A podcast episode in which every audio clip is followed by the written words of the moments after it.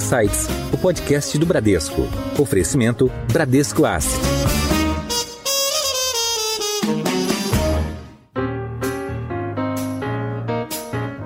Olá, sejam muito bem-vindos. Eu sou Alessandra Dias e esse é o Insights. A China tem ganhado cada vez mais protagonismo nessa retomada mundial pós-Covid então, voltamos ao Oriente para debater alguns temas que influenciam o ambiente global e chamam a atenção no cenário atual. Entre eles, as oportunidades que a China proporciona desde que avançou na inclusão da Organização Mundial do Comércio há 20 anos. Por outro lado, os Estados Unidos já preparam para esse primeiro trimestre um plano para avançar com alianças na região da Ásia, buscando proteger sua cadeia de suprimentos. O presidente chinês já sinalizou em vários discursos que entramos num novo momento de volatilidade e transformações. Quais impactos nos mercados? Que oportunidades trazem para os investimentos? Para falarmos mais sobre os desafios neste momento, vamos até Hong Kong falar com o Eduardo Bernardes, que é head de distribuição internacional da Bradesco Asset.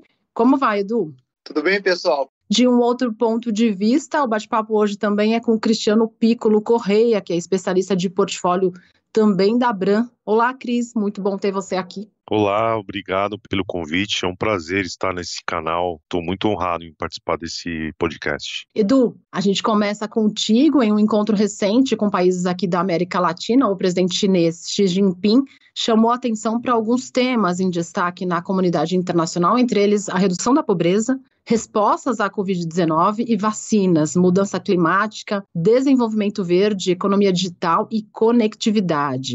Que mudanças você observa aí no dia a dia sobre essas transformações, Edu?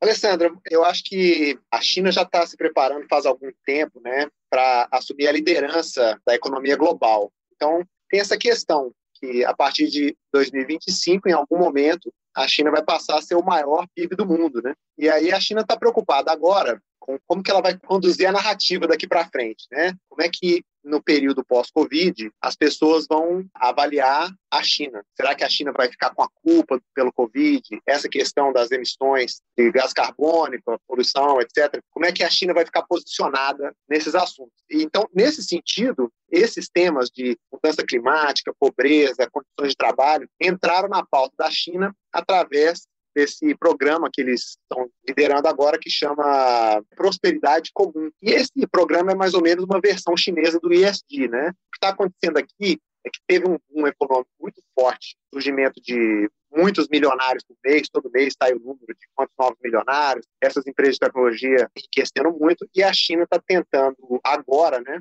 não deixar ninguém para trás. Então, a pessoa que está lá na ponta, o cara que é o que trabalha na parte de logística, que trabalha no chão de fábrica, o cara que faz a entrega, eles querem garantir que essas famílias, né, tenham condições boas de trabalho tenham alguma segurança econômica e também essa parte que a gente está falando de dar uma segunda olhada no que está acontecendo no meio ambiente nessa parte do mundo. Então, essa questão da mudança climática foi abraçada muito forte aqui na China, que agora está com um plano muito ousado de redução e neutralização das emissões de gás carbônico. Então, as províncias todas agora têm metas de emissão, as produtoras de energia vão entrar num plano de conversão para energia limpa, já foi até detalhado, e agora eles estão ampliando as redes de distribuição de energia, para ter certeza de que as empresas conseguem acessar esse mercado de energia limpa. Bacana, Edu. É importante a gente sentir de perto, né? Porque a gente lê do outro lado aqui, mas quem vive essa realidade chinesa é que está acompanhando aí o que de fato tem atingido a população, enfim, sobre principalmente essa questão de cuidar da população mais pobre, né, de estimular enfim, um emprego de melhor qualidade, né? Porque a gente percebe que a China, ao longo desses 20 anos na OMC, contribuiu muito para o desenvolvimento de outros países emergentes, acordos bilaterais, mas de fato para a população chinesa é importante observar, né, esses avanços. E Cris, nesse contexto, olhando para essas oportunidades que o Edu trouxe em investimentos, quais as estratégias em destaque para 2022 e o papel do investimento em China para quem está aqui no Brasil? Antes de falar de, do papel de investimento em China para o Brasil, acho que é legal a gente falar também do papel do Brasil nessas mudanças na China, né? Então, essa história de common prosperity, né, essa busca por melhorar a qualidade de vida ou até estimular a migração, aumento da classe média na China, possivelmente deve aumentar a demanda por proteína.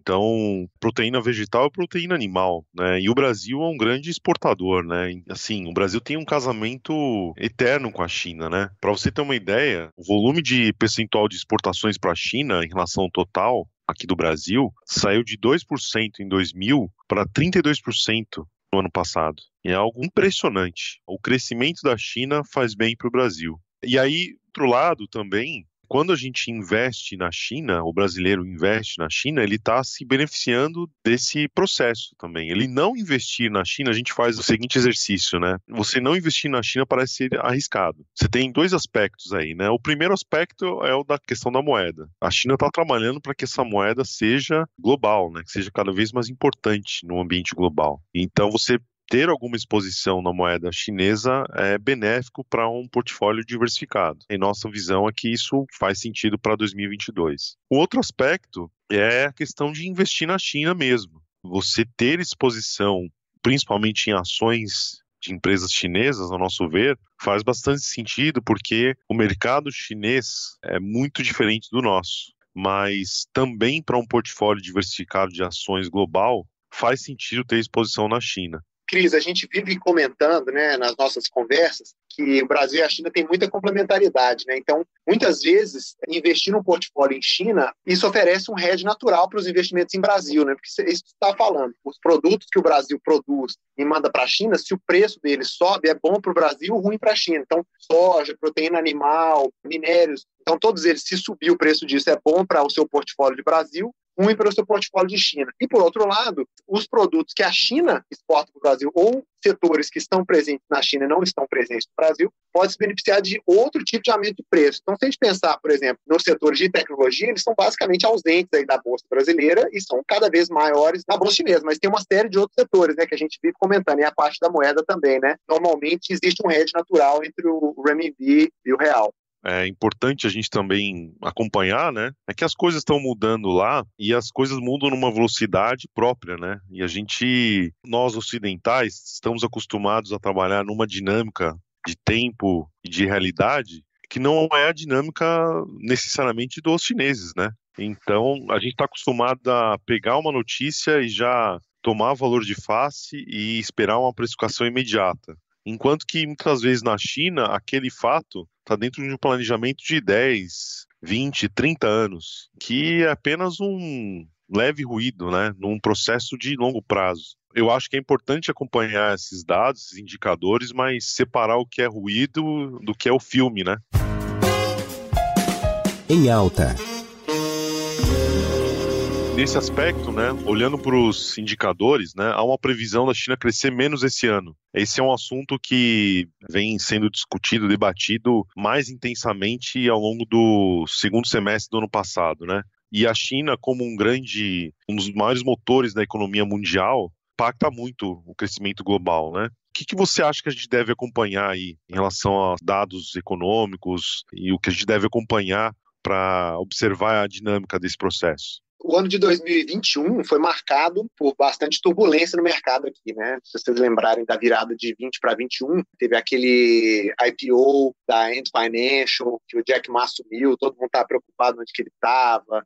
Depois teve uma série de regulações impostas pelo governo chinês sobre o setor de tecnologia, que impactou bastante os mercados durante o ano. Em fevereiro, eles criaram aquela política dos Three Red Lines, que foi impactar setor de imóveis lá na frente. Então, foi um ano bastante turbulento para a China. A previsão é de que o PIB chinês cresça por volta de 5% este ano, né? As grandes casas globais estão prevendo isso. Mas eu acho que há razões para acreditar que o PIB vai crescer mais do que isso. Tá? Então, acho que tem alguns indicadores que a gente pode ficar de olho aí para ver como é que vai ser esse ritmo durante o ano. Primeiro índice que eu acho que as pessoas talvez não acompanham tão de perto é que a inflação ao consumidor, né, está castigando o pessoal aí no Brasil, causou aí o alvoroço. A inflação ao consumidor aqui na China está completamente sob controle. A previsão para 2022 também é de 2% de inflação ao consumidor. Isso vai permitir a China ir no movimento contrário do resto do mundo agora, que agora os Estados Unidos vai começar. E os juros do Brasil já subiu bastante, os juros devem continuar subindo mais um pouco. Todas as grandes economias globais, com raras exceções,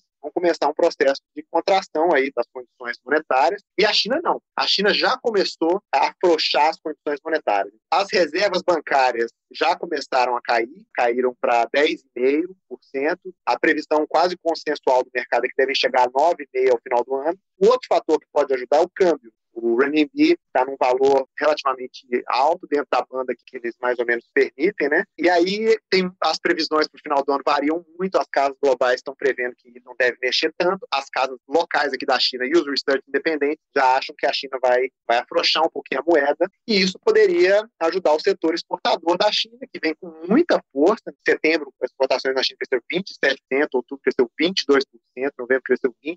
Então números muito saudáveis, né? E aí a China pode lançar mão aí de uma pequena desvalorização cambial, poderia ajudar o setor exportador, né?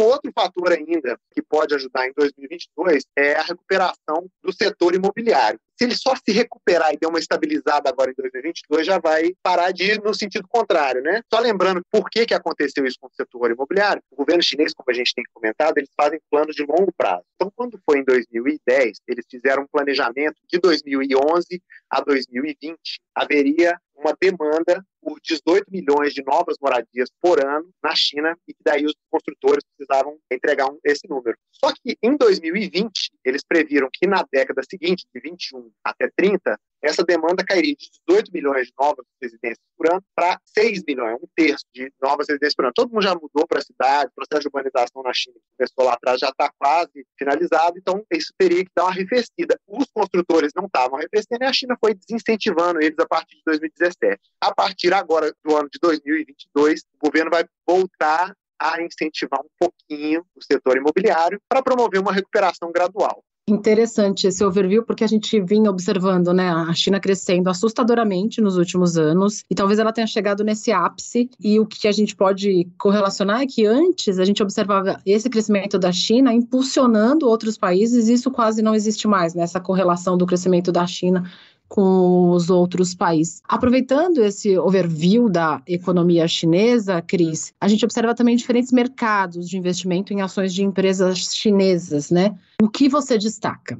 Então, isso é interessante, né? Porque quando a gente fala em ações de empresas chinesas, né, existem basicamente três mercados. Você tem o um mercado de ações de empresas listadas nos Estados Unidos, dos ADRs. Tem o mercado das ações listadas em Hong Kong, que é um mercado que já foi bastante explorado. Esses dois somados aí somam cerca de 4 trilhões de dólares são bem relevantes, têm um histórico bem importante, né, são mais tradicionais. Porém, existe o mercado das empresas listadas em Xangai e Shenzhen, que, ao nosso ver, é o mercado da China continental e é o mercado que existem mais oportunidades. Né? Então, é justamente nesse mercado que a gente está focando e a gente acha que é um mercado de maior potencial de retorno no futuro, tá? De empresas que vão se beneficiar do crescimento da China, mais do crescimento da China, nem tanto de exportações ou do mundo. Então, é o mercado de A-shares. Esse mercado hoje já tem 7,5 é, trilhões de dólares de valor de mercado, então já é superior aos outros dois que eu mencionei e já compete com as maiores bolsas do mundo. Então, assim, sem dúvida, é um mercado bastante interessante, né? Todo negociado em renminbi. Então, é aqui que a gente foca a nossa estratégia. E está dentro da linha do que a gente comentou, né? De diversificação de moeda, de se beneficiar da economia chinesa, desse processo de 10 anos. Tudo isso que o Edu bem comentou, né? Tem um aspecto que parece ter a ver com uma certa ideologia ligada ao ISG, mas a gente não pode descartar que esse, essas mudanças elas diminuem o risco estrutural, né, o risco sistêmico. Elas são benéficas para o país. Então tem esse lado também. Vale a pena complementar que os investimentos do mundo, eles hoje eles estão muito empossados em poucas empresas, tá certo? São cinco empresas do mundo acabaram ficando grandes demais. Até ontem elas chamavam FANG, né, que era lá o Facebook, Apple, Amazon. E agora com o nome, trocou, o Facebook trocou de nome para Meta. Aí agora esse acrônimo agora MAMA, né, o MAMA, que é a mesma coisa, Meta, Alphabet, que é o Google, Microsoft, Amazon e a Apple. Se você fizer a conta de quanto tempo levou para a Apple bater um trilhão e pela primeira vez teve uma empresa de um trilhão, e de repente, um ano ela passou de 1 para 3 trilhões. Assim, o dinheiro do mundo está impostado nessas empresas. É claro que elas estão gerando valor para o mundo inteiro, ninguém está discutindo isso, mas está demais, né? O P ratio delas está muito alto e agora existe uma tendência de que um pouco desse impostamento saia dos Estados Unidos, um pouco agora com a alta de juros, e vá para onde? E vá justamente para a China. Em Foco. Edu, e sobre a relação entre China e Taiwan? Como isso vem sendo tratado internamente, também sobre o papel dos Estados Unidos nesse tema? O que acontece com a China e Taiwan? A China tem tentado trazer Taiwan para dentro da China. E eles têm tentado fazer isso de duas formas. Eles têm tentado, naquela referência visual que a gente tem da carruagem, né, tem tentado com a cenourinha, atrair do jeito positivo, e também com o chicote, né, atrair com ameaças. Então, a parte da cenourinha, eles fazem o seguinte: Hong Kong e Macau fazem parte da China, mas têm sistemas independentes. Eles chamam de um país com dois sistemas. Né? Então, Hong Kong tem, não é exatamente um presidente, mas tem um líder local, né, que é a nossa executiva, a chefe executiva, tem a própria moeda, tem um sistema de leis, que é inclusive aqui de Hong E Macau a mesma coisa. E a ideia é que Taiwan poderia entrar nesse sistema. Então não precisaria mudar a moeda, não precisaria mudar o sistema de governo. Eles só se incluiriam no bloco dos países que fazem parte dessa Greater China, né? essa China ampliada. Né? Toda vez que tem eleição em Taiwan, os dois candidatos que concorrem de fato, é sempre um mais pró-China e um mais pró-Taiwan, ou seja, não quer tanta aproximação com a China. E fica mais ou menos em 50-50 lá, sabe? É sempre meio bem disputado. Então tem esse lado de querer atrair com, ah, vem fazer parte de uma coisa maior. Tem tantas sanções a Taiwan. Taiwan não consegue ter consulado em país nenhum do mundo, eles têm que fazer um puxadinho no consulado de alguém é sempre uma dificuldade danada. Então, eles sempre estão tentando atrair do lado positivo. E pelo lado negativo, eles vêm fazendo umas ameaças. Então, eles fizeram uma conta um tempo atrás que eles conseguiriam invadir Taiwan em menos de dois dias. E aí, que numa hora que tivesse um vácuo de poder, principalmente nos Estados Unidos, eles poderiam de um dia para o outro ir lá e tomar, e na hora que você acordasse, já foi tarde demais. Quando teve aquela invasão do Capitólio, dia 6 de janeiro, lá de quando Biden foi assumir em 2021, o pessoal de Taiwan ficou desesperado com medo que isso pudesse acontecer e Naquele momento, muita gente achou que podia ser uma possibilidade real, mas não aconteceu nada. Eu acho que a China, de fato, nunca vai entrar em conflito direto com Taiwan. A gente lançou recentemente um fundo China. Cris, como que ele vem captando essas oportunidades aí do cenário chinês? A Bran tem uma longa experiência em oferta de investimentos exterior, né? A gente lançou o primeiro fundo de BDRs do Brasil em, há mais de 10 anos.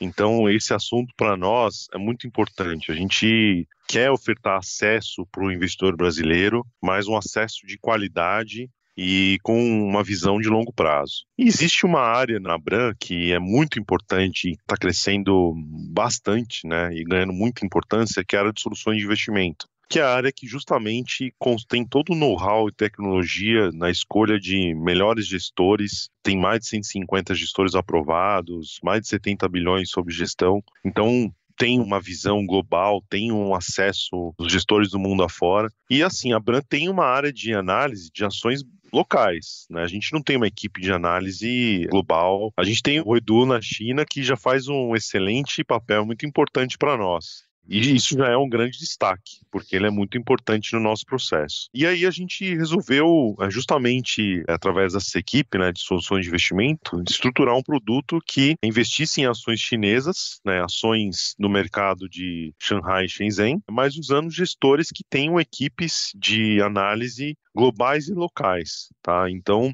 a nossa ideia foi criar um produto, uma solução permanente, em que a gente sempre vai escolher a melhor combinação de gestores para se investir em ações chinesas. Então, é um fundo de ações, 100% ações, gestão ativa, sem hedge, ou seja, a exposição é ao renminbi, não tem nenhuma proteção cambial, que para nós é desejável ter essa exposição, e a gente tem aí um grupo de gestores que acaba trazendo uma boa combinação né, de portfólio, com a capacidade aqui de entregar resultados acima do índice, né, que é o MSCI China A, né, o MSCI China A, justamente o mercado que representa as ações listadas em Xangai e Shenzhen. O Edu falou há pouco da questão do setor imobiliário, dessa virada do ano. A gente viu muito barulho por causa da Evergrande. O que que ela ainda impacta ou qual é a influência desse setor nessa estratégia? Boa pergunta. Acho que até vale a pena voltar um pouco atrás até mencionar, né? Esse fundo hoje, ele já está com um patrimônio é, acima de 200 milhões, né? Então, a gente lançou no ano passado, já completou um ano, já está com 240 milhões, então a gente está bastante feliz com essa estratégia. E justamente o ano passado foi um ano de teste, né? para esse tipo de gestão, porque o caso de Evergrande foi um caso que gerou bastante discussão e dúvidas sobre a China, né? Então, primeiro ponto, né? Sim, o nosso fundo, como ele é, é focado em China, Xangai, Shenzhen, ele não investe no mercado de Hong Kong, né? E Evergrande está listada em Hong Kong. Então, ele não tem exposição nessa empresa. Além disso, os gestores têm total liberdade para decidir o peso da exposição em cada setor. E o nosso fundo tem uma exposição bem pequena no segmento imobiliário, no setor imobiliário. Então, a gente acabou sofrendo muito menos com o evento da Evergrande, né, do que um fundo que aloca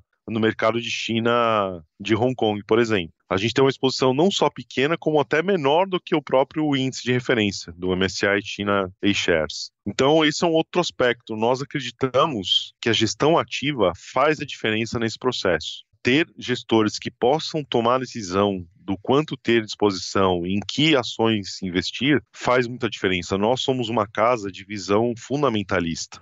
Né? O nosso processo de gestão é fundamentalista. Então, nada mais natural do que a gente escolher gestores com o mesmo estilo que o nosso de decisão. E o que, é, para nós, foi mais um, uma oportunidade para se aumentar a exposição em China, do que um evento para se preocupar ou para, de repente, rever a exposição que a gente tinha nos portfólios.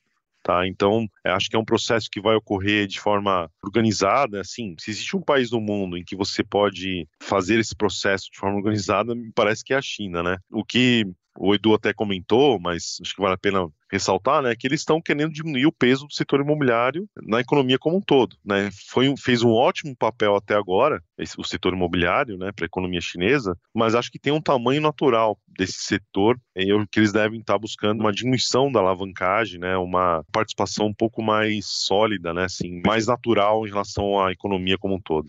A China ela traz essa tecnologia de ponta, engajada nas questões uh, atuais de sustentabilidade, dinamismo, muita inovação. Conta pra gente aí um pouquinho dos bastidores dessas novas tecnologias, Edu. Toda vez que a gente conversa contigo, isso tem bastante apelo aqui com os ouvintes, eles acompanham o podcast para te ouvir, para saber o que tem aí de novas tecnologias.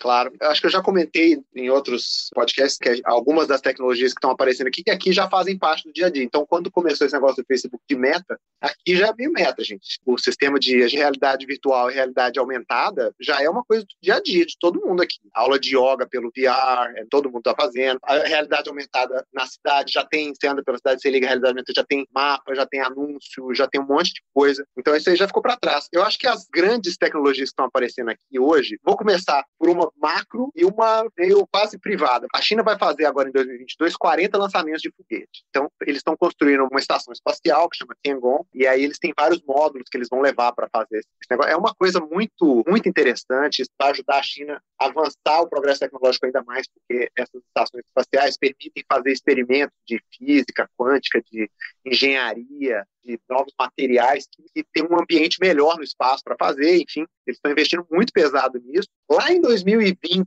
final, novembro de 2020, a China já tinha lançado foguetes para fazer teste da tecnologia 6G, né? Então tem alguns desses foguetes que também são relacionados com a tecnologia 6G, que eles já estão explorando por aqui. Mas eu acho que a tecnologia que eu estou vendo aqui no dia a dia, né, quer dizer, ainda não está na rua, mas você vê os testes, que vai revolucionar o mercado é a tecnologia de eVTOL, né, que é o, basicamente é o carro voador. Está todo mundo até hoje esperando. Ah, né, gravaram de volta para o futuro, lá tinha carro voador e não tem até hoje. O que, que aconteceu? Mas agora vai ter, né? Acho que até a Embraer está num dos projetos de eVTOL. Basicamente é um drone gigante tem vários tipos, né? Esses dias teve um teste aqui no Japão, com uma das empresas chinesas que vai fazer o teste, que é uma moto que sai voando pelo circuito lá. Já tem alguns que já estão bem avançados, então o modelo básico é um controlado 100% pela inteligência artificial, tem um piloto, e aí você vai poder pegar esse veículo. Ninguém vai poder comprar um, você vai ter que usar tipo um táxi, um Uber, né? Você vai poder se deslocar pela cidade usando esse, esse carro voador aí. E tem um monte de implicações nisso, sociais. Quem tiver dinheiro vai por cima da cidade, quem não tiver vai por baixo. Já pensou como é que vai ficar isso aí? separação das classes sociais, vai ter uma série de repercussões aí, mas o fato é que isso vai mudar a cara da cidade. Vários prédios precisar ter um L ponto, provavelmente vai reduzir muito o trânsito em cidade de São Paulo, Nova York, que usam muito transporte privado, aqui na Ásia menos, né, porque muito transporte público, mas isso vai ter um impacto muito grande. E isso já está, assim, basicamente esses veículos estão prontos, tá? Eu já vi vários testes aqui, mas como eles estão de aprovação, porque eles usam espaço aéreo, né? Mas, assim,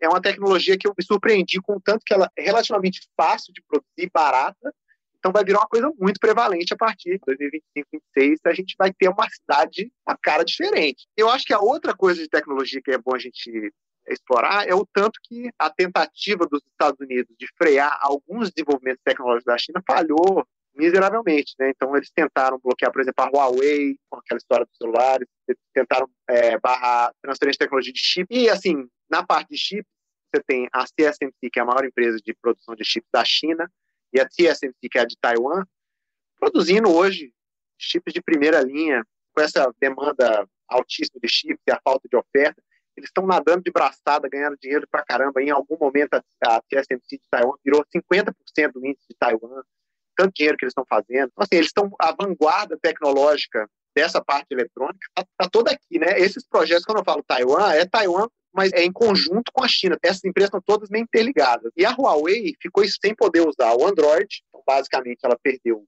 mercado internacional, mas ela desenvolveu o próprio OS deles aqui, que é o Harmony OS, já existia, né? Eles se usaram dele, melhoraram, e já está todo mundo andando com o Huawei aqui de novo. Então, assim, é, uma, é tudo bem, eles estavam como terceira força, virando segunda força naquela época, mas eles estão fazendo um, uma volta muito forte, fizeram aqui um balcão para você testar os novos telefones deles, vou te falar, uma vanguarda da tecnologia, falhou miseravelmente a tentativa americana de, de frear isso, está superando aí as adversidades impostas pelo mercado internacional.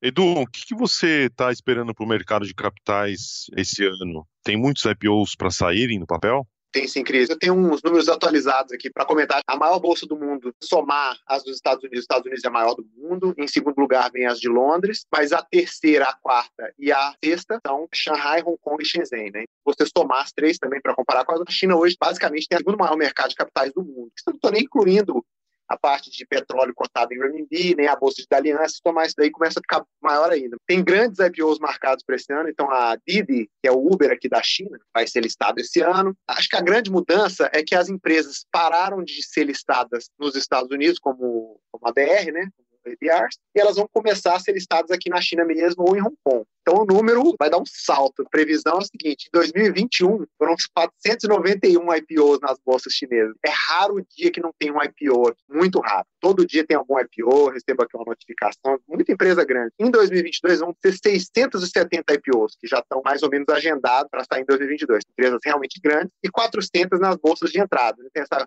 Chinex lá em Beijing, tem essa Starboard aqui em Shenzhen. Então, eu acho que o mercado de capitais chinês merece uma atenção especial. O que aconteceu ontem, saiu a ata do fundo, o S&P caiu 1,7. Qual que é a perspectiva para o S&P para o resto do ano? Eu acho que já está no número extremamente alto, né? O S&P já subiu muito. E por outro lado, o principal índice aqui que a gente usa é o CSI 300, não está tão alto, está bastante atraente ainda. Vai ter muita empresa entrando aqui no mercado. Então eu acho que vale um carinho especial dos investidores com o mercado de capitais chinês versus o mercado americano. Claro que o mercado americano segue atraente muito, mas eu acho que o mercado chinês esse ano deve ter um ano bastante interessante aí para os investidores. Show. Edu, falando sobre agora a questão climática, que enfim norteia aí a nossa principal atenção, né, do planeta. Como estão as mudanças? É, o que está sendo proposto diante dessa urgência do clima e ainda sobre esse novo plano energético chinês? Então, é, a China está muito preocupada hoje porque ela produz 40% dos gases que causam efeito estufa, né? Então é um volume muito grande para um país só. A gente pode ficar discutindo aqui se a culpa é de quem consome os bens ou de quem produz os bens, mas o fato é que essa pecha está pegando na China, de poluidora, né? Por exemplo, a PetroChina, que é a empresa petrolífera aqui da China, ela produz mais CO2 do que a Alemanha, que é a quarta maior economia do mundo. Não dá para ignorar, né? A CNMI produz mais gás carbônico do que o Paquistão, que é um país que tem mais gente que o Brasil. E a Huanan produz mais CO2 do que UK. São números extremamente assustadores. Para reduzir a produção de CO2, você tem que olhar para a China, não tem jeito. E eles estão tratando isso com muita seriedade. A meta que eles já assinaram, chegar ao pico das emissões em 2030 e reduzir em 40% até 2040 e chegar em neutralidade de carbono em 2060. O problema é que os números são muito grandes. Deixa eu dar uma ideia do que, que vai ser feito aqui. Eles já estão trabalhando tão rápido que já tem gente dizendo que o pico vai ser em 2025 e daí para frente já começa a ter essas reduções. Eles vão focar principalmente em energia solar e eólica, mas eles vão focar muito na eólica e eles vão adicionar de solar e eólica até 2030, eles vão adicionar 1.800 gigawatts de capacidade. Deixa eu tentar explicar o que, que isso quer dizer. Hoje, a China produz 2.200 gigawatts. O Brasil produz 180, que é um décimo do que a China vai adicionar de energia limpa até 2030. Então, parques eólicos, parques painéis solares absolutamente gigantescos. Já tem um monte de gente chateada com o tamanho dos parques que eles estão é, querendo produzir, dizendo que é, a paisagem vai ficar distópica, né? Precisa andar centenas, sei lá quantos quilômetros, e aquele tanto de painel solar, né, é uma coisa meio, né, meio estranha, meio feia, né? É, é, é isso que, que, que eles estão é, reclamando. Mas o, o, governo já falou que vai fazer, então já começou, já criaram um ambiente de negociação de energia para facilitar as empresas que querem comprar energia limpa, as que querem comprar crédito carbono, estão trabalhando na fusão do mercado de crédito carbono chinês com o mercado global, né, que é principalmente europeu. Esse negócio já está funcionando, já está em andamento. A China vai entregar isso. Tem outra tecnologia interessante que eles estão trabalhando, que é a tecnologia de captura de carbono, em inglês se chama CCUS, captura, utilização e armazenamento. Qual que é a ideia? ou você puxa o gás carbônico da atmosfera, limpa, separa o carbono do oxigênio devolve o oxigênio para a atmosfera e faz uma coisa com esse carbono, coloca em algum lugar, ou você pega um processo produtivo que gera muito gás carbônico, por exemplo, uma dessas empresas que eu mencionei, e ao invés de você jogar o gás carbônico na atmosfera, você filtra isso, tira o carbono e joga esse carbono em algum lugar. Então, o que, que eles fizeram dia 25 de novembro? Pegaram um poço de petróleo que tinha sido inutilizado, essas coisas que eles estão utilizados, eles têm que ser preenchidos com alguma coisa. Normalmente isso é, é cheio com algum, algum líquido, alguma coisa que não vai fazer falta. E aí, o que, que eles fizeram? Eles usaram essa, essa tecnologia para injetar 3.200 toneladas de carbono lá. E a ideia é que esse campo de Liaohe tem potencial para 500 milhões de toneladas. Essa tecnologia faz parte da estratégia deles de neutralidade até 2060. Daqui a pouco a gente vai ver várias empresas trabalhando com isso. A gente já está vendo algumas tentativas nos Estados Unidos, mas agora essas da China, né? Você pega umas empresas como essa que eu mencionei, faz muito sentido usar esse tipo de tecnologia. Nossa, é impressionante. Nossa, não tem, eu sou engenheiro, eu fico assim, super impressionado com isso. Com como eles têm uma capacidade inventiva. O partido bota a meta, os caras saem correndo para entregar, cara. Um negócio impressionante. É impressionante. A gente ouviu aqui todo esse overview sobre o ambiente chinês, essas repercussões em relação à energia limpa, como isso está permeando os negócios, as questões da nova geopolítica global, cenários para investir na China, a relação com Taiwan e também o que os investidores encontram de oportunidades aqui com o Cris Piccolo. Por isso, eu agradeço demais, Edu Bernardes, por trazer essas informações do outro lado do planeta, essas curiosidades sempre. Um rico papo. Muito obrigada, Edu. Um prazer, Alessandra. Cris Piccolo, prazer também ter você aqui e a gente tem um novo olhar aí para aproveitar desse ambiente chinês, né, para os investimentos. Obrigada, Cris. Obrigado também pela oportunidade, um prazer falar com você e com o Edu. Xexé, Saitien. Traduz pra gente, Edu. Muito obrigado e até a próxima. E para você que nos acompanha já sabe, estamos em todas as plataformas e também no LinkedIn e no YouTube. Até a próxima. Tchau.